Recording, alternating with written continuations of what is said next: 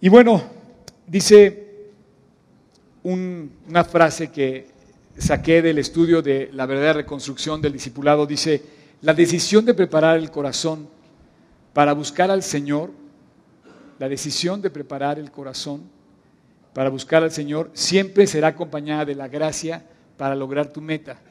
O sea, cuando tú comprometes tu corazón y te así afirmas en buscar a Dios, Dios te va a dar la gracia para hacer posible lo que tú quieres lograr. ¿No? Esto lo dice, por ejemplo, eh, Esdras 7:10, dice, porque Esdras había preparado su corazón, ahí está, había preparado su corazón para inquirir en la ley de Dios y para cumplirla. No solamente saberse los mandamientos, sino obedecerlo.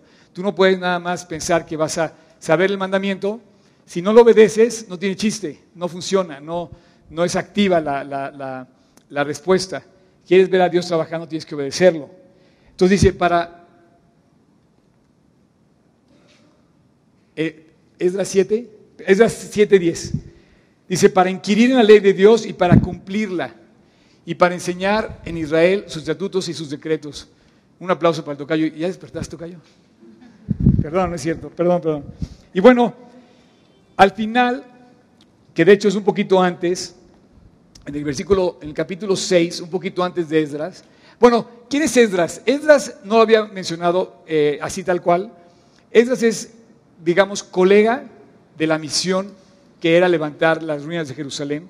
Él es contemporáneo de Nehemías y de hecho la Biblia en un inicio contemplaba el libro de Nehemías y el libro de Esdras juntos, en el mismo, digamos, dentro del mismo libro.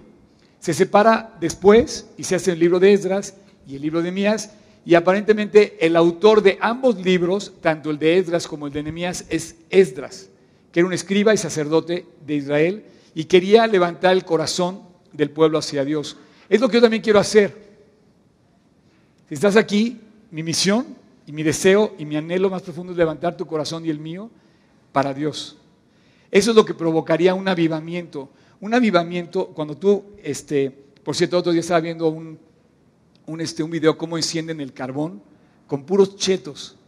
La dieta balanceada de los chetos logra hacer una fogata inmediatamente de, ¿quieres encender el carbón sin problema? Echa una bolsa de chetos, lo prendes eh, pero bueno, ese avivamiento, ese, ese fuego, ese fuego, ese fuego así ardiente en el corazón de la persona, lo comparo porque finalmente el fuego consume, el fuego es, es algo muy eh, representativo a la, a la, imagen de esto que, que, prende, que enciende, que crea, que crea este, este, este, este incendio, ¿no? que se, debería ser así, el, el, evangelizar a los demás. Lo traía en el corazón este hombre, y Nehemías también. Pero sobre todo Esdras tenía el deseo de avivar el corazón, encender el corazón, prender el corazón de la gente para Dios. Yo deseo eso mismo en tu corazón. Y, y fíjate una cosa, tú puedes estar en un lugar tan bonito como este, tú puedes ser parte de una obra que, por ejemplo, yo ahorita que estaba oyendo las canciones, yo digo, Dios, esto nunca lo había soñado, y sin embargo estamos viviendo, pero tú puedes ser parte sin estar avivado. Y esto sería tristísimo, que fueras parte de la bendición sin ser tú el resultado de esa bendición en tu corazón para Cristo. Entonces, él era un hombre que preparó su corazón para inquirir en la ley de Dios y para cumplirla. Y yo quisiera que eso mismo pasara en nuestras vidas. Y, en el capítulo 6, del versículo 8 al 10, eh, ahora sí, no, 6. Ese. ¿Tienes el 8? Órale desde el 8 dice, y por mí es dada la orden de que, perdón, y por mí es dada la orden de lo que habéis de hacer en esos, con esos ancianos de los judíos. Fíjate bien, él había preparado su corazón para levantar Jerusalén y ve la orden que dan en Persia, el rey de Persia, para reedificar esa casa de Dios, que de la hacienda del rey, del rey de Persia, que tiene del tributo del otro lado del río, sean dados puntualmente a esos varones los gastos para que y que no cese la obra. Y lo que fuere necesario, becerros, carneros, corderos para los holocaustos al Dios del cielo, el trigo, la sal, el vino, el aceite, conforme a lo que dijeron los sacerdotes que están en Jerusalén, les sea dado día por día sin obstáculo alguno. Esto es extraordinario. Esto es como pedirle a tu enemigo que te provea de lo que necesitas para construir tu casa. Por cierto, que haciendo referencia, Esdras y Nehemías son contemporáneos en la historia y también Artajerjes, que era el rey. Artajerjes era el hijo de Jerjes, que también se conoce como Asuero. Y el rey Asuero era el famoso rey que fue esposo de Esther.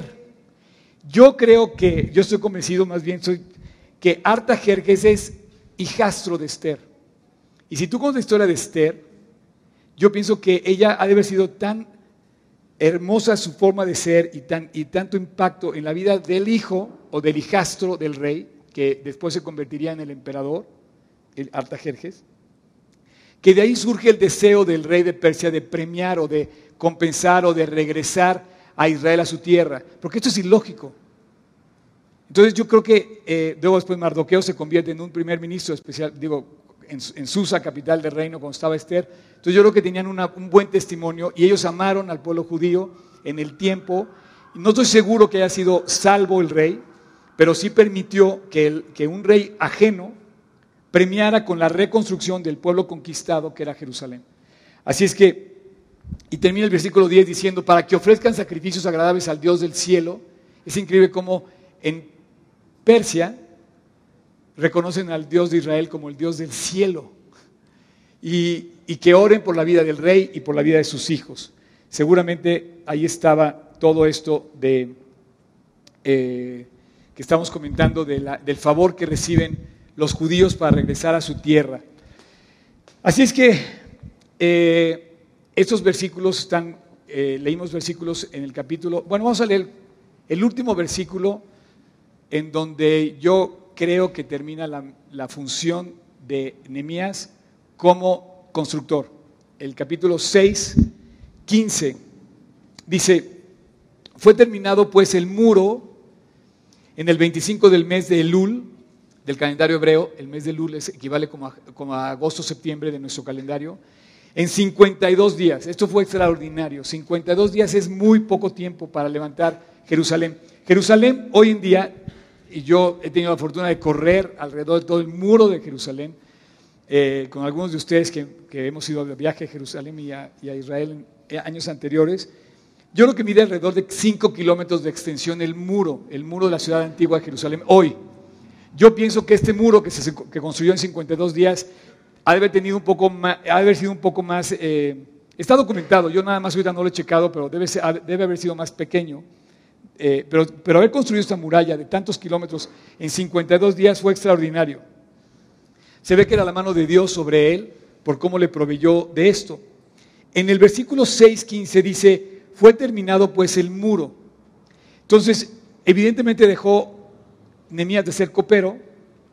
Cuando sale de la presencia del rey, sale de Persia y se va a Israel y empieza a construirlo, digamos, en un lapso de dos meses que aproximadamente tarda la construcción, más cuatro que fue la respuesta del rey, en seis meses él había concluido su labor también como constructor, como ingeniero para construir esto.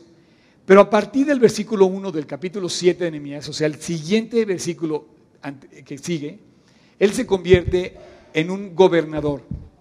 Él se convierte en una persona que va a liderar el, el gobierno, el cuidado de la ciudad. Y es lógico pensar en él porque la ciudad estaba abandonada, la ciudad no tenía eh, vida comercial, vida social, no existía. Estaba tan desprovista la ciudad que apenas estaban regresando a, construir el muro. Estaba ya construido unos años antes el templo, no a su esplendor, estaba el templo levantado, eh, digamos, y estaba restableciéndose el servicio en el templo, pero la ciudad estaba desprotegida. Cuando se termina de proteger con el muro, la gente empieza a regresar a Jerusalén a hacer negocios y a hacer vida dentro de Jerusalén. Y entonces él empieza a ver, Nehemías empieza a ver que la gente empieza a caer otra vez en los errores que la llevaron a su destrucción. Como dice el dicho, eh, el perro vuelve a su, vómito. Y luego dice también, es un dicho de la Biblia, y la puerca lavada al, revolcarse en el cieno. El hombre vuelve al mal sin darse cuenta. nos mueve nuestra naturaleza al mal otra vez, somos nuestro peor enemigo. Entonces él se da cuenta de esto y dice, oiga, no vuelvan a hacer lo mismo que los llevó que los trajo tanta desgracia. Cuidado, entonces él empieza a tomar, ahorita vamos a ver, empieza a tomar control de la ciudad, automáticamente deja su posición de constructor y se vuelve, empieza a dirigir con un cariño y con un cuidado muy especial el, el, el pues el gobierno de, Jerusalén. Miren, voy a leer este versículo y les quiero pedir que abran su Biblia. Va a estar también en la pantalla, pero si pueden, abran en el capítulo 7. Voy a hacer, voy a hacer eh, referencia a varios versículos del capítulo 7. Si tiene ahí tu Biblia, hable muy bien, está muy padre tu Biblia. ¿Esa es la Biblia? ¿Esa es la Biblia? Buenísimo, buenísimo. Este, eh, yo también voy a hacer. Va a estar ahí y yo lo voy a leer. Ok. A partir de este momento, él se vuelve automáticamente jefe, gobernante de la ciudad a la que había vuelto a reconstruir. No pudo regresarse porque él veía, por ejemplo, la necesidad de poner orden y sobre todo un orden, y quiero que subraya esta palabra, moral en la vida de los israelitas. Tú y yo necesitamos poner orden moral en nuestra vida. Y necesitamos volver a esa salud espiritual que nos permite reír y ser feliz, porque el pecado nos roba cuando pecamos. De hecho, la escuela, ¿quién volver a poner el logotipo de la escuela, por favor? La escuela, fíjate que mi prioridad no es levantar ingenieros, mi prioridad es levantar corazones de esos futuros ingenieros que teman a Dios y que vivan vidas moralmente correctas. Ese es el proyecto más importante de todas las escuelas cristianas, sembrar en el corazón de la nueva generación lo que hoy no existe en el corazón de las generaciones con las que vivimos. ¿De qué, ¿De qué sirve quieres un ingeniero si no tiene un corazón con principios morales? ¿De qué te sirve un doctor si no tiene un corazón con principios morales? ¿De qué te sirve lo que quieras. Primero que comenzar con la base y ese es el, es el proyecto de la primaria, secundaria y preparatoria de la escuela y de todas las escuelas cristianas. Ese es el proyecto. Así que vamos a volver a Nehemías, gracias. ¿No está increíble el logo? Híjole, ya, ya, yo ya quiero ir a esa escuela. Y bueno, va a ser un sueño hecho realidad. De hecho, parte del proyecto es eso. Eh, Romanos 4, 17, que Dios da vida a los muertos, o sea, es el único que puede dar vida a los muertos, Jesús y dice, y hace las cosas que no son como si fueran. Y entonces está empezando a, surgir, está empezando a surgir algo que no es y algún día va a ser, como fue este lugar también. Ok, capítulo 7, versículo 1. Luego que el muro fue edificado y colocadas las puertas y fueron señalados, ahí está, porteros, cantores y levitas. No sé por qué razón aparece aquí que quiere poner en primer lugar orden en las puertas. No sé por qué, este, eh, ¿quién me ayuda? ¿Puedes colgarlo allá de, qué lado? Ahí en la, ¿sí? Ahí nada más lo, ahí lo puedes colgar en el, gracias. No sé por qué quería poner orden en las puertas. La ciudad tenía un muro y empieza a poner orden. Yo creo que era porque empezaron a, a, vender en Shabbat lo que no debían vender en día de descanso, en día del Dios. Entonces él, él les pone un mandamiento, ahorita lo vamos a ver, y luego dice de cantores y levitas, los cuales levantaban música para Dios. Yo no sé si te guste cantar o no te guste cantar, pero yo pienso que parte de la misión que tenemos hoy en día es cantar. Y, bueno, déjame decirte que hasta los militares cantan. O sea, los militares en sus más grandes este, eh, ceremonias o entrenamientos, los oyes ahí cantando, boom, boom, boom. A veces hemos ido a correr, nos, toca ver así un pequeño pelotón de, de, un grupo que está del Estado Mayor o de alguien del, porque está también por aquí, por la zona, y los ves cantando o los ves en, algún, en alguna cuestión así. Y dice, versículo 2, mandé a mi hermano Hanani, este chavo, híjole, yo estoy entrando y me, y me detengo. Si ven que me atraganto es porque haz de cuenta que estoy comiendo en un banquete y no sé ni cómo este, calmarme para no o sea, lo que estamos descubriendo no es una galletita de estas, es un verdadero manjar. Lean la Biblia, está increíble. Este chavo Hanani, subrayenlo, tengo mucha intriga de saber quién es. Aparece tres veces al lado de Nemías. Tengo mucha intriga porque además Hananías, que está al lado, que parece que son dos personas, no sé si son tocayos, y se distingue uno, le dicen a Anani y a otro a Hananías. El caso es que el diminutivo de Ananías es Anani, entonces estoy hecho bolas, todavía no sé qué, pero yo voy a hablar de este cuate. Ananías fue el que le da, el, que le da el reporte de cómo está Jerusalén. Dice que es su hermano también, no estoy seguro si es su hermano o es su pariente, pero lo que sí estoy seguro, que él aparece en tres ocasiones en toda la Biblia y las tres ocasiones aparece al lado de Nehemías. Yo te quiero preguntar si no es increíble tener a alguien que batalle hombro con hombro en tu lucha. Los que están casados, por ejemplo, dirás tener a tu esposa y tu esposa a su esposo para batallar, luchar, correr iguales la carrera y llegar a la meta juntos. Pero este cuate lo veo participar con Nehemías de una manera preciosa y parecía que está ahí, pero él lo menciona. Es como si yo dijera el nombre de alguno que ha, que ha luchado conmigo, ¿no? Y ahorita vamos a ver esto. Y dice, jefe de la fortaleza de Jerusalén. Obviamente los nombra y le dice, bueno, si tú eres el jefe de la fortaleza, te voy a pedir que cierres la puerta y no dejes entrar a nadie hasta que yo te diga. Entonces él empieza a ejercer ya labor de gobierno.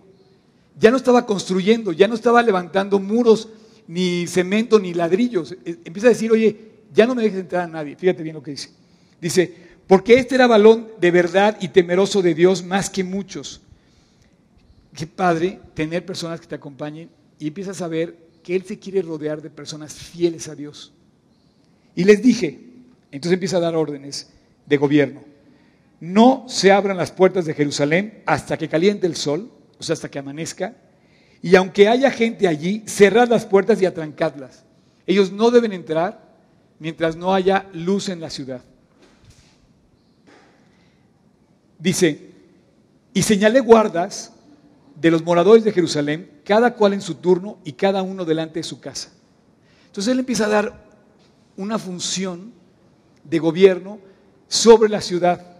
Y me encanta porque ves ya que queda atrás la idea del constructor y la idea del copero y toma, digamos, el control de la ciudad porque él quería el bienestar de la ciudad. Versículo 5. Checa qué hermoso, dice, entonces puso Dios en mi corazón. Un gobernante tiene cosas en su corazón. Y lo que surge en tu corazón es lo que mueve a esa persona a convertirse en un líder bueno o en un líder malo. Lo que trabajas en tu corazón se vuelve perverso o se vuelve o te hace a ti un héroe, pero comienza en tu corazón. Y lo que Dios había puesto en el corazón de este hombre, lo vamos a tratar de, seguir sacando, porque lo hemos sacado en los primeros dos eh, episodios que hemos visto, pero es hermoso saber lo que Él pasa dentro de sí. Tú y yo necesitamos ver qué tienes en el corazón. No quiero saberlo yo, pero tú tienes que saber qué, qué Dios puso en tu corazón. Tú tienes que descubrir qué hay en tu corazón. A lo mejor tienes profundas eh, envidias, o a lo mejor tienes profundas rivalidades. Las cosas que están en tu corazón te mueven de tal manera o a triunfar o a fracasar. Ahí comienza el éxito de la vida de una persona, lo que hay en tu corazón. Pero él tenía en el corazón purificar al pueblo, levantar varones que temieran a Dios, tenía un deseo de levantar el nivel espiritual y moral de Israel, y Dios había puesto esto en el corazón. Ese era su principal objetivo. Y dice, puso Dios en mi corazón y empieza a revelar lo que hay en su corazón. Voy a reunir a los nobles, a los oficiales y al pueblo. Y dice, voy a pedirles que se empadronen según sus genealogías. Y hallé el libro de la genealogía de los que habían subido antes y encontré que en él estaba escrito así. me, voy, a, avanzar, es un capítulo bastante largo. Me voy a parar por ahí del, del versículo, por ejemplo, 22. Los hijos de Hasum, 328. Los hijos de Besai, 324. Los hijos de Jafif, 112. Los hijos de Gabaón, 95. los varones de Belén y de Netofa, 188. Los varones, y entonces sigue dando una, una lista que dices, bueno, ¿y a mí de qué me sirve saber eso? Me encanta cuando llego a, esos, a esas, a, esas, eh, a esas encrucijadas de la Biblia, donde dices, oye, Dios, ¿para qué me...? O sea, o sea, entonces te lo quieres como saltar. No, no, no, no, no, no te lo saltes. Es como si yo me saltara tu nombre.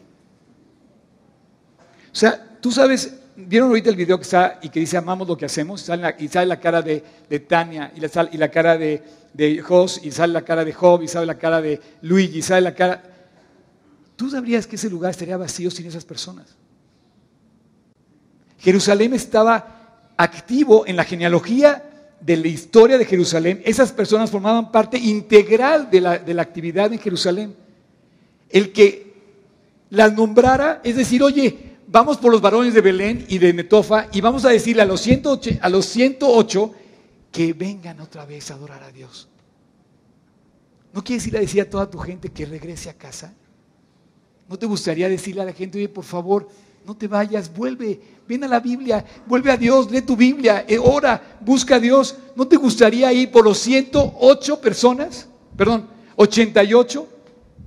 Me llama la atención, por ejemplo, eh, te voy a leer el versículo. Hay uno que me llamó la atención. Dice, es que me, hago bolas con todos. Dice, el versículo 37.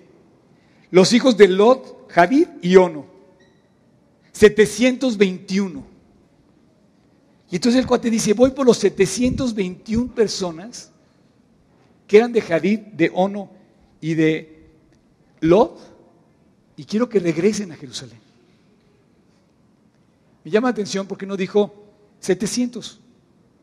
son como 700, tráetelo. No, no, no, 721.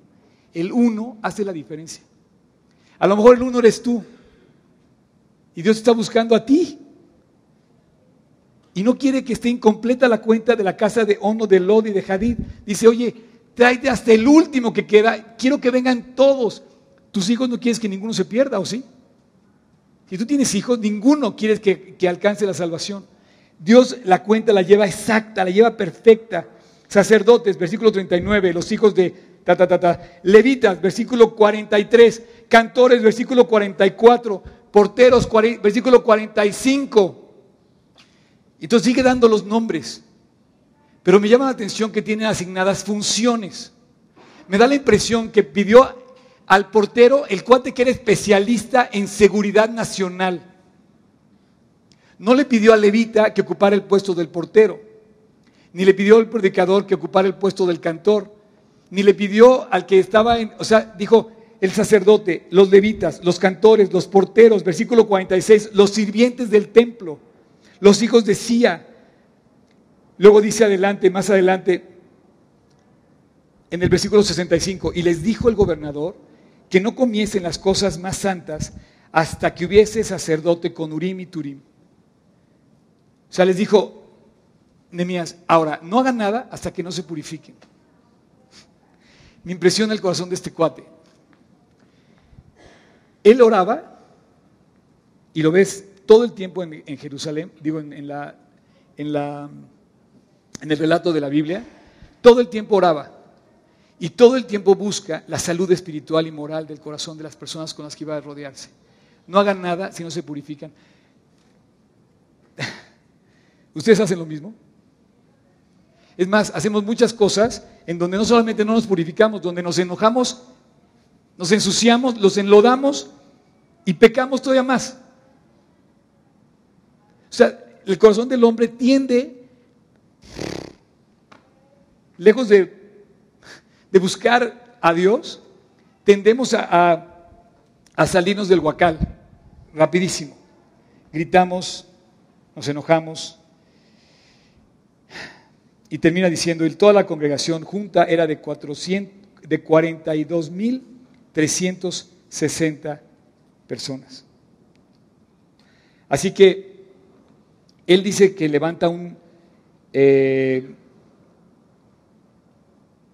o sea, levanten un libro perdido, que era el libro de las genealogías, encuentra a los especialistas en cada área, los convoca a venir a él, es lo que hace un gobernador, empieza a rodearse de personas a las cuales va a delegar lo que va a hacer y les dice limpien su corazón.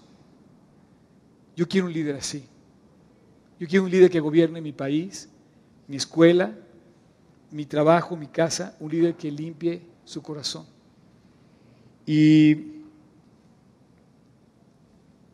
deja de construir el muro y empieza a tener un cuidado profundo por la nación.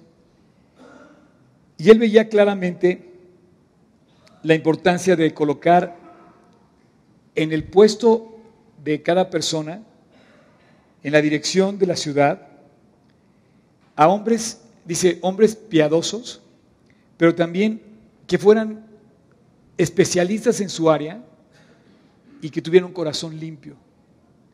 Yo creo que ese es uno de los tips que debemos de aprender de enemías. Si tú quieres crecer en algún área, busca hombres así, preparados para la labor que quieres hacer. Que sepan de su trabajo, de su especialidad. O sea, no, no pongas a un arquitecto para, para este, eh, no sé, a lo mejor hay unos arquitectos que cocinan bien, pero pues si quieres un chef, busca un chef, si quieres un arquitecto, busca un arquitecto. Y no quieras tú hacer la labor de un arquitecto o la labor de un chef si no lo sabes. En fin, teniendo eso como base, voy a meterme a los tres, a los tres aspectos que yo preparé para ver esto como de, de enemías, como desde el punto de vista de un gobernador. Y lo primero que, que, me salta, que me llama la atención es lo que, el primer aspecto es lo que dice Nehemías que Dios puso en su corazón. Dice el versículo 12 del capítulo 2. Me levanté de noche y yo y unos pocos varones conmigo. Fíjate lo que dice. Y no declaré a hombre alguno lo que Dios había puesto en mi corazón. Esto lo menciona también, te decía yo, en el, capítulo 7, y usa la misma palabra, lo que Dios puso en mi corazón. ¿Qué tienes, qué tienes en tu corazón? ¿Qué ha puesto Dios en tu corazón? ¿Qué traes cargando en tu corazón? Sería bueno analizar lo que traes en tu corazón. Por lo pronto dice que lo que él puso en su corazón no se lo dijo a nadie y dice, ni había que, en el corazón que hiciese en Jerusalén, ni había cabalgadura conmigo excepto la única que yo cabalgaba. Normalmente lo que Dios sabe es lo que hay en tu corazón. Y si tú lo sabes, Él lo sabe. Entonces, algo que Dios trae en tu corazón, una de dos, o se lo tienes que presentar a Dios como una petición para que Él lo revele y lo haga y lo haga realidad, o tienes que pedir perdón porque a lo mejor estás permitiendo algo equivocado en tu corazón. Pero Él ya lo sabe. Y Él puso en su corazón levantar esa ciudad y no sabía cómo lo iba a hacer. Y una de las cosas que no sabía cómo hacer era explicarles a la gente lo que Dios había puesto en su corazón. ¿Cómo le explico a una gente que no tiene interés en su ciudad, en que tenga interés en su ciudad? ¿Cómo le, le explico a un cuerpo de perdón, me equivoqué, a un grupo de cuerpos muertos que quieran volver a la vida cuando tuvieron abandonada 150 años la ciudad y nadie se preocupó por levantarla. ¿Cómo levanto el ánimo de las personas para hacer una obra de la cual necesito su, obra, su labor, su, su, este, su hora laboral? ¿Cómo le hago? Dice, no, no sabía. Entonces dice que él guardó en su corazón caminó tres días en su cabalgadura, recorría de noche y dice que, eh, vuelves a poner, ahí está, dice, dice, yo y unos pocos varones conmigo. Qué padre es poderte reunir con alguien que tiene tu mismo sentir y tu mismo anhelo. Qué padre tener un equipo de trabajo, qué padre tener, formar parte de un grupo y querer conseguir la misma meta. Entonces dice que, escogió a algunos, a lo mejor ahí iba otra vez a Nani, o a lo mejor ahí iba Zorobabel, o a lo mejor ahí iba Esdras, o a lo mejor iba Josué, no sé, son los que me saltan a la vista ahorita, Pero dice que se llevó a unos cuantos y recorría todas las ruinas del muro.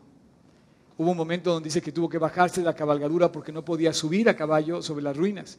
Seguramente se bajó, caminó en las ruinas, quiso descubrir todos los detalles, porque como líder, como líder tú puedes, debes saber todos los detalles, pero no perderte en los detalles. Interesante cómo él se sube a las ruinas para ver todo lo que estaba pasando y no perderse en el detalle, sino más bien saber los detalles para saber cómo iba a atacar y resolver ese, ese, asunto de reconstruir. Ha de haber agarrado su caballo con la mano y, él ha tenido que ir delante del caballo y así subir por algunos escombros y ver todo lo que estaba sucediendo abajo de él. ¿no? Eh, pero normalmente los seres humanos no sabemos lo que pasa en el corazón de un líder. Pero ahí, en el corazón, surgen los héroes o surge tu desgracia.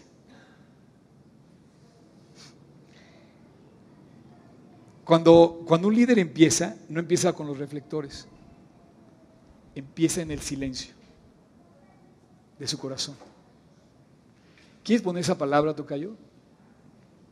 Fíjate que todos los líderes que existen no surgieron ante la luz de los micrófonos y los reflectores, la televisión, el cine y todo lo demás, surgieron en el silencio, en la soledad. Y los grandes líderes de Dios tienen que pasar tiempo en silencio, digiriendo, meditando, comprendiendo con Dios. Para mí esa es la cosa número uno de un líder. ¿No te gustaría saber qué pasa en los pinos cuando no hay nadie? De hecho, hace poco, hace unos años se descubrió lo que pasó en la oficina Val y se hizo un escándalo. Y la verdad es que muchas personas realmente hay de dos cosas. Unos no saben lo que frente un líder, unos no, no lo saben, no saben las presiones, no saben los anhelos, no saben la aflicción, la decisión en que se encuentra un líder. Y tiene que aprender un líder a andar en silencio entre él y Dios nada más. Y qué padre poder en tu, en tu silencio, en tu interior, poderte desahogar, buscar y, y, y llegar al corazón de Dios y que Él llegue a tu corazón también. Como que encuentras ahí la fuente de lo que viene en el segundo punto que voy a ver, que, hace que tú fluyas y te desarrolles como líder, pero empezó ahí, en tu encuentro con Dios. A veces parece como que nadie entiende a un líder. A veces parece como que es muy fácil este, ver lo que está y dice, no, este cuate no tiene problemas, tiene todo resuelto. O este cuate tiene tantos seguidores, eh, es famoso, no sé. Pero finalmente, en el silencio, el líder descubre su respeto en público. Pareciera que es en el silencio donde el líder asegura el respeto que va a tener en público.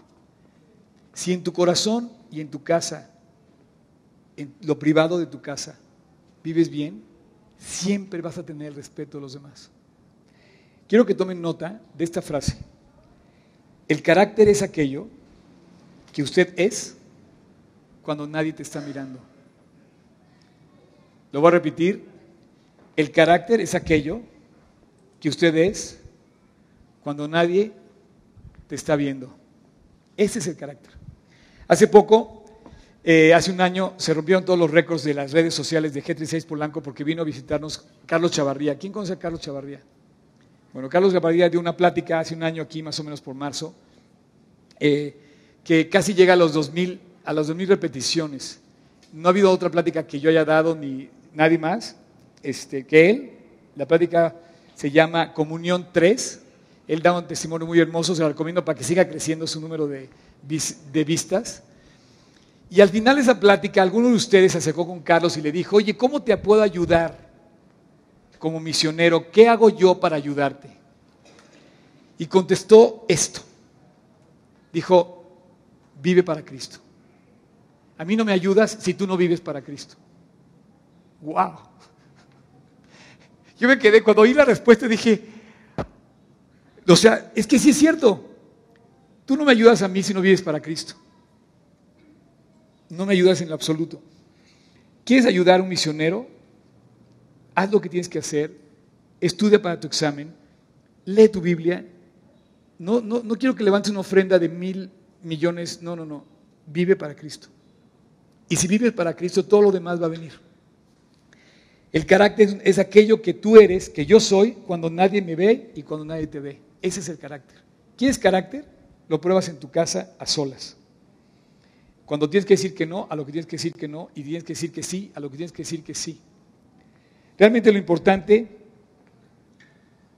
lo que hace un líder, lo que nos importa es lo que hace a solas. Y entonces descubres un líder libre, que no tiene nada que esconder. Yo quiero un líder así. Y entonces este hombre dice, descubrí, no descubrí lo que había puesto Dios en mi corazón, me llevé a unos cuantos y entonces dice que llegó el momento de decirles lo que Dios había puesto en su corazón. Y les empieza a revelar en esta, en esta, en esta siguiente frase que voy a decir, lo que Dios había puesto en su corazón, que hace que los cuates se levanten a construir el muro. O sea, cuando tú tomas tiempo y no corres, sino en el silencio meditas a Dios, lo buscas y pones todo delante de ti, y antes de correr a responder, te dedicas a, orar y a buscar a Dios, entonces Dios pone un orden tal que lo que tú vas a decidir te va a hacer ganar el respeto y el favor de la gente, que es lo que quieres lograr. O sea, los, por ejemplo, todo México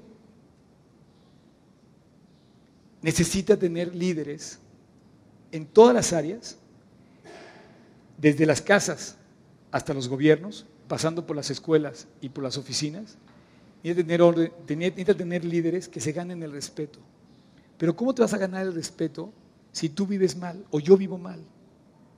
El respeto se gana cuando tú ves en una vida honesta a la persona a la que quieres seguir. Obviamente nuestro líder principal es Jesucristo y en él vemos todo el reflejo de lo que debe ser un líder. Y él logra algo que es levantar a un grupo de personas que nunca se habían interesado por Jerusalén. Pareciera increíble, ¿verdad? Pero nunca, viviendo en Jerusalén, pisaron los escombros 70, 80 años, los pisaban y no nos levantaban. Tú y yo podemos acostumbrarnos a caminar por la basura hasta que pase algo en tu corazón que te levante el ánimo. Entonces, dice, y dijeron en el versículo que vamos a leer ahorita, dice, levantémonos y edifiquemos. ¿Qué es lo que pasa? ¿Quieres poner el versículo tocayo? es el versículo 2, eh, 18. Entonces les declaré cómo la mano de mi Dios había sido buena sobre mí, y asimismo las palabras del rey, y me dijeron, vamos, lo vamos a hacer contigo, no te voy a dejar. ¿Qué es lo que pasa en el corazón de una persona que hace que luche junto contigo? que hace que batalle junto contigo, que corra junto contigo, que trabaje junto contigo, que logre edificar lo que tú quieres. ¿Qué es lo que mueve a que haya un grupo de voluntarios que vayan como el niño topo? ¿Se acuerdan del niño topo? ¿Se vieron, se vieron como cotorreó a, a, Loret de Mola en la televisión? Pues como que no lo oyeron, ¿verdad? Me, encantó ver al chavito, porque este chavito nada más algo pasó en su corazón que dijo, mamá, tiene creo que 13 años o 11 años y salió y rescató bebés del hospital, de, la tragedia que hubo hace poco. ¿Qué es lo que mueve a un voluntario a ser un voluntario y aferrarse, inclusive con el riesgo de que volviera a explotar eso? Ayer estaba yo en el centro caminando para comprar esas lámparas que están ahí y de repente nos explotó una mufa, o ¿cómo se llaman? ¿Mufa? Te lo prometo, a 20 centímetros. Y éramos, tres. Yo, dije, eso más he oído en las noticias, ¿qué hacemos? y, te vas a correr. En serio, nos explotó así a 20 centímetros del pie. Y a mí me dieron ganas de correr, no de pensar. O sea, dije, Dios, ¿qué hago? O sea, ¿qué es lo que hace que alguien, en lugar de correr, se meta a trabajar, arriesgando inclusive su vida? Puedo leerte, por ejemplo, las palabras de un hombre que se llama Winston Churchill. Y ve lo que dice. ¿Qué es lo que hace que un hombre hable así? Dice, no tengo nada que ofrecer, sino sangre, trabajo, lágrimas y sudor. Victoria a toda costa. Victoria a pesar del terror. Victoria a pesar del camino, aun sea largo y duro. Porque sin victoria no hay supervivencia. O sea, ¿qué es lo que te dice un líder? Y dice, no tengo nada que ofrecerte más que una tragedia. Y te pones a luchar con él. Toda Inglaterra luchó con él. ¿Qué es lo que pasa en un corazón como el de David? Que dice, ¿qué harán al hombre que venciera a este filisteo y quitar el oprobio de Israel? Porque ¿quién es este incircunciso que viene a provocar el nombre de mi Dios? No.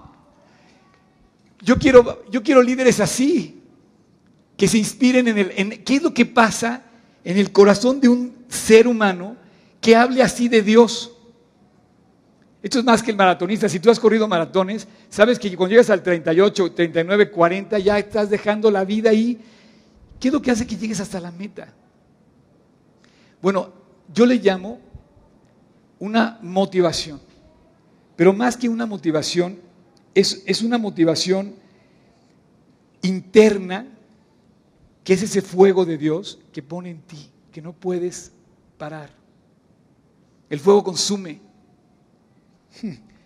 E, es esa alegría que no se acaba a pesar de las, de las circunstancias. Es ese, ese deseo de crecer, ese deseo de seguir adelante que no se consume con los problemas. Es esas ganas de conseguir algo aunque no lo tengas y dices, Dios, tú me lo vas a dar. Motivación interna que nunca se rinde. ¿Puedes ponerlo ahí, Tocayo? Nemías encontró esto. Motivación. Ahora, la palabra motivación no me gusta usarla aquí porque pareciera que estoy dando un curso de motivación y la verdad es que no en absoluto. No vas a confundir a mí con un motivador, por favor. Sería lo peor que me puedes decir. ¿Sí? Yo quiero levantar tu corazón para Dios. Esto se llama avivar tu corazón, lo decíamos, es un avivamiento. ¿Sabes lo que es un avivamiento? Que dejas de hacer tus cosas y haces las de Dios. Dejas de pecar y te vuelves a Dios. Dejas de buscar lo malo y te vuelves a Dios. Dejas de, por ejemplo, te lo voy a poner así a nivel cancha para que le des un, así con así un pase de fútbol. Dejas de ver la televisión y te pones a orar. Es lo que estoy buscando. No quiero motivarte aquí, oye, qué bárbaro este cuate. No, no, no. La motivación no es lo que quiero. Dice, entonces les dije, les declaré lo que Dios había puesto en mí, cómo la mano de Dios había sido buena sobre mí y asimismo cómo el rey me había contestado lo que yo le había pedido. Y entonces ellos dijeron, vamos contigo. Hmm. El brillo, el fuego, la alegría de la vida cristiana se llama gozar en Cristo. Se llama gozo del Espíritu. No sé cómo le llames tú, pero la vida lo describe como el gozo del Espíritu, dice el versículo. Y también dijeron, ya estaban celebrando el capítulo 8, versículo 10, vayan y coman bien y tomen vino, pero compartan todo lo que tienen. Dice, este día será consagrado nuestro Dios, así que no estéis tristes porque el gozo de Dios es tu fuerza es mi fuerza. El que tú estés contento contigo mismo, el que tú estés, eso es más que motivación, entre paréntesis, es lo que te mueve a hacer lo que Dios quiere en tu vida. El gozo del Espíritu debes de ser lo más cuidado que tengas. O sea, tú no puedes descuidar el gozo de tu Espíritu. ¿Sabes cómo lo descuidas? Mira, traes tu bici, le pones tu cadena. Traes tu coche, le cierras el coche. Le, cierras, le pones la llave. Le compras seguro, le pones el bastón y descuidas el gozo de tu espíritu. Le abres la puerta a pecado. Le pones la cadena a tu casa, le cierras la llave, pero le dejas abierto tu corazón y empiezas a ensuciarlo cuando pecamos. Se pierde el gozo del espíritu. ¿Quieres perder el gozo del espíritu? Vive como quieres, vive cuando quieres y sin obedecer la palabra de Dios, sin buscar a Dios, vas a perder el gozo del espíritu, vas a frustrar, te vas a amargar, te vas a llenar de recelos. La verdad, el gozo del espíritu se consigue solamente de dos formas. La primera, en Cristo. No existe otra forma donde tú puedas encontrar la felicidad sino es en Dios. Y su nombre es Jesucristo. Él vino a dar vida, Él vino a salvar y es Él nuestro Salvador. Nada más, no hay nadie más. Y la segunda se consigue cuando tienes una comunión con Él. Si no tienes comunión con Dios, el gozo, olvídate, la, olvídate del gozo, se vuelve una religión. Lo peor que puede hacer este lugar, la tentación más grande que puede convertir este lugar es en una religión. Los cristianos nos podemos convertir en religiosos. Podemos venir a las once y media, cantar, brincar y todo lo que quieras y salir y olvidarnos de Dios. Tú no va a haber gozo en tu vida. No va a haber gozo del Espíritu. Pero si vives para Dios los 365 días de tu vida, cada latido de tu corazón, tu vida va a ser envidiable. Tu vida va a ser atractiva, te vas a convertir en un líder que la gente va a querer seguir nada más por ver tu vida. Va a decir, yo quiero ser como él. Yo quiero ser como Nemías, te lo prometo. Bueno, Nemías y Ananí. Cuando llegue al cielo voy a decir, oye, yo quiero conocer este. ¿Dónde saliste, maestro? O sea, porque este chavo era su segundo de él. Era, él estaba cerca de Nemías. Yo sí quisiera llegar al cielo y conocer a Nemías. Tú no sabes lo que, ha, lo que ha alentado mi vida este hombre desde que me convertí. Cuando supe de él, dije, yo quiero ser como él. O sea, él logró hacer que una obra física se equiparara a una obra espiritual. A mí me cuesta mucho trabajo a veces luchar como empresario y luchar como pastor. Porque a veces, de veras, el diablo me ataca por diferentes frentes. Y me cuesta trabajo a veces alcanzar mis metas por un lado y por otro. Sin embargo, debo tener victoria en las dos. Y este hombre tuvo victoria en las dos. Como constructor, como copero del rey, como gobernador y aparte como un líder espiritual increíble.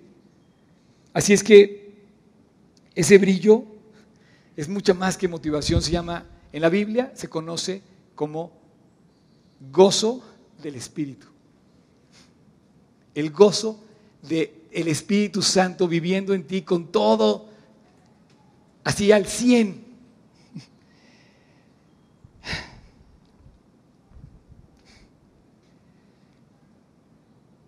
Y bueno, vamos a llegar al 3. Tenemos uno. En lo secreto, ¿qué haces? ¿Cómo, ¿Cómo meditas en lo secreto? En ese silencio donde solamente tú sabes y Dios lo que pasa en tu corazón. Dos, un gobernador debe moverse por la motivación más santa y más maravillosa que existe, más limpia, que es un corazón limpio, que vive para Dios y eso lo motiva. Y tres, un gobernador se va a enfrentar a la corrupción, a la mentira, a la crítica, y yo le llamo a eso oposición. Partido de oposición. Tenemos un partido de oposición. No es ni verde, ni rojo, ni azul, ni blanco, ni ninguno, porque ahora ya sacaron hasta creo que uno blanco. No sé. Tenemos un partido que va contra nosotros. Como líder, tenemos que entender cómo manejar la oposición. Porque la crítica es de la oposición. Y la crítica es lo que mata la motivación. O sea, tú quieres estar motivado para algo, empieza a criticar, vas a perder el gozo del espíritu en ese momento. O sea, quieres estar motivado, no critiques. Oye, es que el tal y no sé qué, ya te llenas de amargura, no hay gozo ahí. ¿Quieres motivarte? Huye de la crítica, porque la, la crítica mata el gozo del espíritu. Pero si tienes crítica, ¿cómo le vas a hacer? Porque eres gobernante, entonces los gobernantes o el líder que gobierna, como, como Nemías, los gobernantes van a, enfrentar, crítica. Fíjate que la crítica la maneja de una manera muy padre este cuate. Cuando uno le echa la culpa a otros y critica, suprime la motivación. Y cuando uno identifica a su persona con el problema, estimula la motivación. Entonces, cuando te critiquen tienes que checar dos cosas. O sea, sí medita lo que te dicen, porque igual te están diciendo algo que debes oír. Entonces medita y después analiza de dónde viene esa crítica. Si esa crítica viene de un cuate que vive para Dios, ponle atención a ese cuate. ¿Ok? Nehemías 2.19. Pero cuando oyeron Zambalat, esos cuates también son nombrados en la Biblia, en la Nehemías varias veces. Zambalat, Tobías y Gesem hicieron escarnio de nosotros, nos hicieron bullying, nos hicieron críticas, hicieron escarnio de nosotros y nos despreciaron, diciendo, ¿qué? ¿Esto qué haces? Inclusive te vas a rebelar en contra del rey de Persia, voy a ir a acusarte que estás en contra del rey. O sea, no sé qué los motivó a estos tres famosos, Zambalat, Tobías y Gesem. No sé, pero tú y yo tenemos siempre a alguien así. Pero ¿sabes lo que me llama la atención? Que empezaron a, gritarle y le gritaban una frase que seguramente en aquel entonces habría sido una frase conocida. Es como, ¿cómo, ¿cómo, podías tener una frase hoy, este, de hoy? No la, no la he encontrado todavía, pero la frase que ellos decían está en el capítulo 4, versículo 3, dice, y estaba junto a él Tobías, amonita, el cual dijo, ahí les va la frase, su crítica, ah, y lo que ellos hacen del muro de piedra, si subiera una zorra, lo derribará. ¿Sabes lo que era una zorra? La, zorra era un animalito así, súper sigiloso. Los gatos, por ejemplo, cuando se suben, son así, no, tiran nada, pueden irse. Bueno, una zorra es más hábil para eso que un gato. Entonces este cuate empezó a gritar, Nemías, estás en contra del rey. Nemías, este, eso que haces no sirve. Es lo que está diciendo, no sirve para nada. Nadie va a construir contigo, nunca vas a levantarlo. Y el diablo está diciendo siempre, ¿qué? ¿Tú vas a salir adelante? No, si los cristianos no que son perfectos, mira nada más lo que haces. Y vas a empezar a oír muchas críticas. Nehemías no oyó su crítica. Decía, tú no tienes ni parte, versículo 20 del capítulo 2. Y en respuesta les dije, el Dios de los cielos, Él nos va a prosperar. Y nosotros, sus siervos, nos vamos a levantar y vamos a edificar porque vosotros no tenéis parte ni derecho ni memoria en Jerusalén. Me impresiona. Si los cuatro no tenían derecho ni memoria en Jerusalén, no tenían tampoco un corazón que buscaba a Dios, no los oyó. No te detengas a escuchar la crítica de personas que no buscan a Dios. A lo mejor tienes un amigo en el mundo que se burla de ti porque vienes a la Biblia y se está criticando porque, ay, tú, no sé qué, me sobran cosas que podría decirte. Tú sabes de esos que te hacen bullying en la escuela o que te critican en donde estés. No los escuches. Sigue adelante con la obra. ¿Sabes qué pasó con Tobías, Zambalat y Gesem, el árabe? Empezaron a gritarle hasta que un día se quedaron, del otro lado del muro. Y gritaban y decían, oye, ya cada vez está más alto. Y, y cada vez está más alto hasta que finalmente se construyó el muro y se quedaron afuera. Eso es lo que pasa con las críticas, que tú vas a darte cuenta que el que te critica no va a tener parte ni derecho en Jerusalén. Me encanta porque cuando dice, el camino del hombre que sigue a Dios como la aurora, que va en aumento hasta que el día es perfecto. Si yo le pudiera una conclusión a ese versículo, pensando en los caminos que no buscan a Dios, ese hombre nunca jamás sale a la luz, jamás ve la luz, jamás brilla, jamás se levanta. ¿Por qué? Porque no, no busca a Dios. Entonces, conoceréis la diferencia, dice, entre el mi siervo, el que sirve a Dios y el que no le sirve. Claro que conoceréis la diferencia. Estos cuales se quedaron fuera del muro. Estos no entraron. Ah, está padre la Biblia. La Biblia es increíble porque inclusive en esta frase, no sé si cachas, ve, lo increíble que es la, Biblia. Dice, porque vosotros no tenéis parte ni, derecho ni memoria en Jerusalén. Esas palabras son exactas. Muchas de las guerras que hay hoy en, en esa tierra, esos conflictos árabes y judíos, palestinos y judíos, ese conflicto es porque pelean por un derecho y una memoria que no tienen en Jerusalén. No me quiero meter en ese conflicto porque es un conflicto que solamente va a poner fin el día que Dios lo haga, pero es interesante la forma en que habla y dice ni memoria en Jerusalén. Por ejemplo, el Corán nunca menciona el Corán Jerusalén. Y sin embargo hay un, hay un domo ahí y reclaman Jerusalén. Se los dejo de tarea, se los dejo de tarea, no voy a meter eso. Eh, ¿Qué hubiéramos hecho nosotros con la crítica? No, ¿sabes qué? Esta bola de cuates llevan viviendo mal 150 años, van a seguir viviendo mal. ¿Para qué levantamos? Todos nos criticas, es que vámonos. Los líderes no son así. Los líderes se tienen que mantener viendo al director de la orquesta. Los líderes tienen que tener sus ojos bien puestos en el objetivo, ver la meta. Los líderes que Dios quiere levantar de ti y de mí, tienen que mantenerse viendo a Jesús. Porque de otra manera tiramos la toalla. Si tú tiras la toalla, no te vas a convertir en ninguna cosa. Es más, si a ti no te critican en algo, no has hecho nada. Parece que cuando te critican es porque has hecho algo. Si nadie critica tu vida, es probable que no estés haciendo absolutamente nada. Así que tienes que manejar la crítica y saber cómo manejar la crítica. Ya vimos cómo. Evaluar y ver quién te hace esa crítica. Y bueno, finalmente, capítulo 4, versículo 3 dice, y estaba junto a él Tobías, Amonita, y le dijo, lo que ellos edifican del muro, si subiera una zorra, lo edificará, lo derribará, perdón. Y finalmente sus cuates quedaron viendo la historia desde el otro lado del, del muro. Vamos a ver un video que les preparé. Pongan, pongan atención.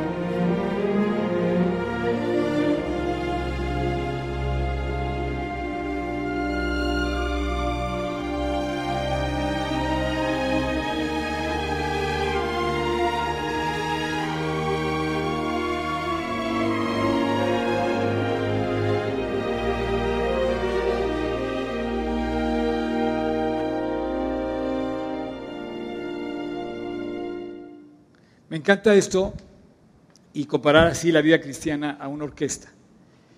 El director hace que esa orquesta funcione. No hay manera de que eso suene así si no hay una persona que está dando en su momento, en su, en su tiempo exacto, la salida del siguiente instrumento. Me encanta ver cómo en una orquesta de esa magnitud están sus ojos puestos en dos lugares el tiempo de salida del director y la partitura.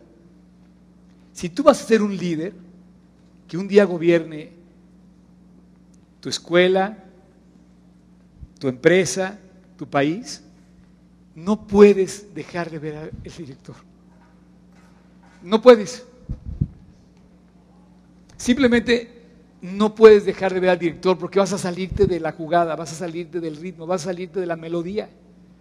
Tampoco puedes dejar de ver la partitura. Si tú, si tú te sales de la partitura, ¿qué vas a tocar? Así es que oímos de hombres que en la vida cristiana nos ponen ejemplos y este, este, este hombre es Nemías. Si eres músico sabes perfectamente que te debes dejar guiar por el director de la orquesta. Ningún músico puede dejar de ver a su director. Ningún creyente puede dejar de ver a Cristo. Si, si dejas de ver a Cristo, vivirás no como un creyente, sino como un incrédulo. Porque vas a estar viendo a otra persona que seguramente te va a frustrar. Llámale tu maestro de la Biblia, por ejemplo. Tú no puedes pedir perfección en tu maestro de la Biblia. Tú no puedes pedir perfección en tu jefe. Tú no puedes pedir perfección en tu esposa, en tu esposo. No veas a otra persona. Tampoco puedes pedir perfección o tampoco puedes perder de vista, tampoco puedes decir, por ejemplo, se fijaron cómo les di la salida, no soy el director de la orquesta, pero más o menos, más o menos este, les pedí que empezaran a tocar. Porque tú no puedes, inclusive, perder de vista a Dios por verte a ti mismo. Tú puedes dejar de ver a Dios por verte a ti. Tú no quieres un líder que se vea a sí mismo. Ese líder busca la gloria de Él. Tú quieres un líder que busque a Dios. No puedes ver, tú no puedes perder de vista a Dios por, por ver a otra persona y tampoco puedes perder de vista a Dios por ver tus intereses, por ver las cosas. Los líderes que gobiernan pierden la ruta porque dejaron de ver al director. No. Abraham creyó en Dios. Ese cuate sí tuvo fe para que veas. Si yo te pido que creas en Dios, yo soy como Nehemías, te voy a dar 2500 años, quizás 3000 años de referencias de fe. Abraham no tenía una y le creyó a Dios. Él se volvió referencia a los creyentes por su fe en Cristo. Sin haber visto nada, salió, dice, sin saber a dónde iba. Sin haber visto nada, iba a matar a su hijo y Dios le detuvo dice, Abraham ha sido hallado justo delante de Dios. Yo quiero un líder así. Y quiero ser un líder así.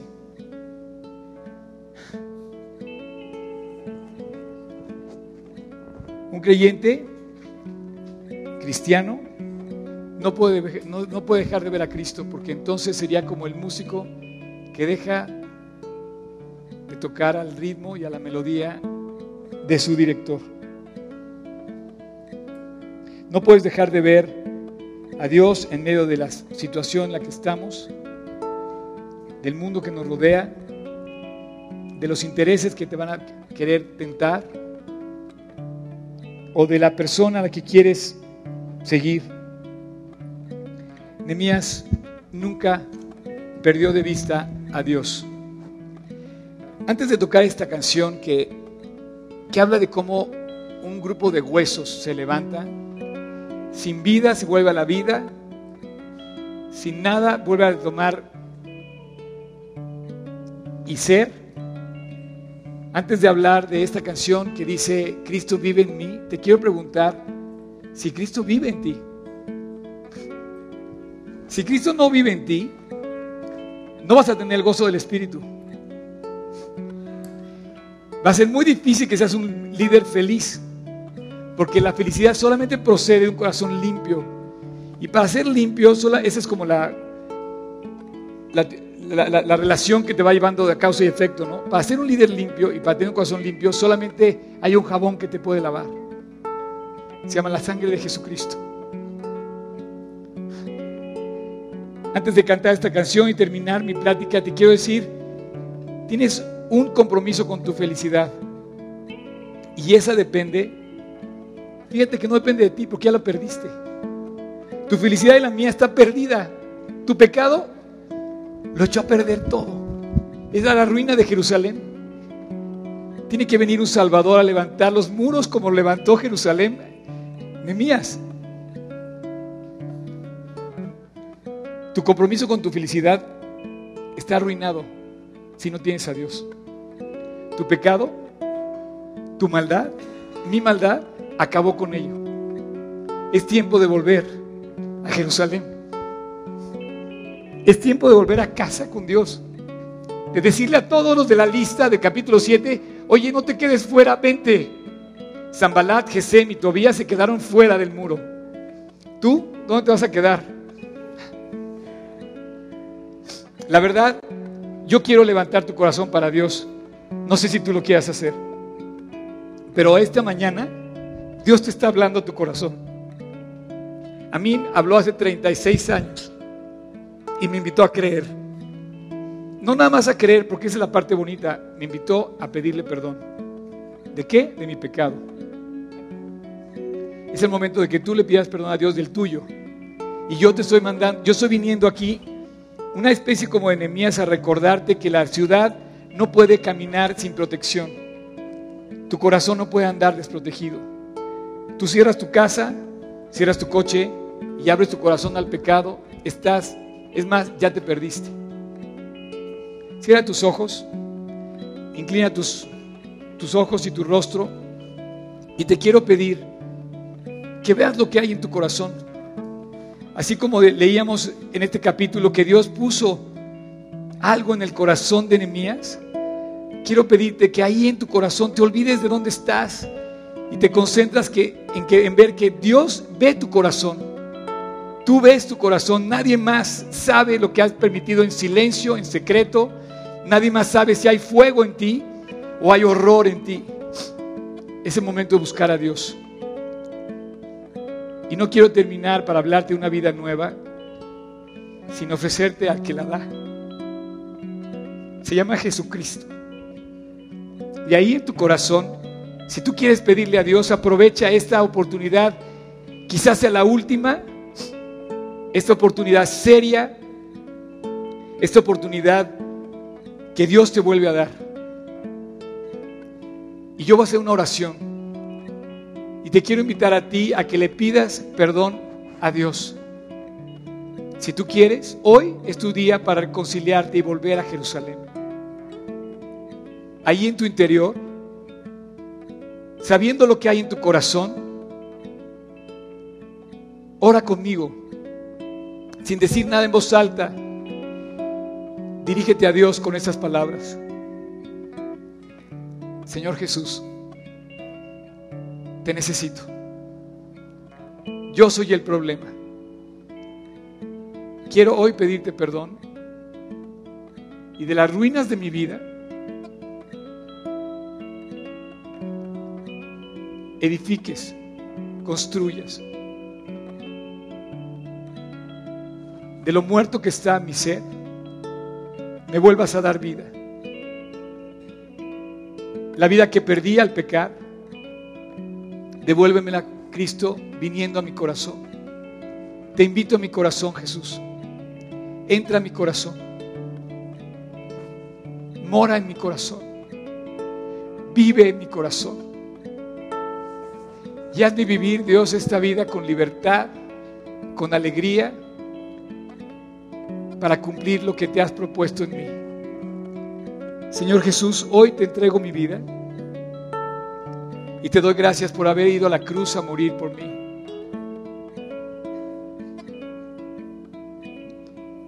Y hoy te hago mi Señor y mi Salvador personal. Te lo pido en tu nombre, Jesús. Bueno, pues es increíble la Biblia. Dice la Biblia que es una espada de dos filos y como ninguna otra cosa puede hablarte al corazón. Increíble que Dios te busque en el corazón y te provea de ese alimento para el corazón. Es increíble que Dios hable de que la necesidad más grande del hombre es en su corazón y te dé palabras para el corazón. Y sabe Dios que es ahí donde se construyen los líderes. Si tú esta mañana invitaste a Cristo a tu corazón, dile a la persona que te invitó, díselo. Manifiéstale que Dios, Dios está en tu corazón. Y prepárate porque Dios sí tiene un plan increíble para ti. Mucho mejor que el nuestro. Así es que Dios vive en el corazón de aquellos que lo dejan entrar. Y si vive en tu corazón, vas a empezar a florecer. Dios los bendiga.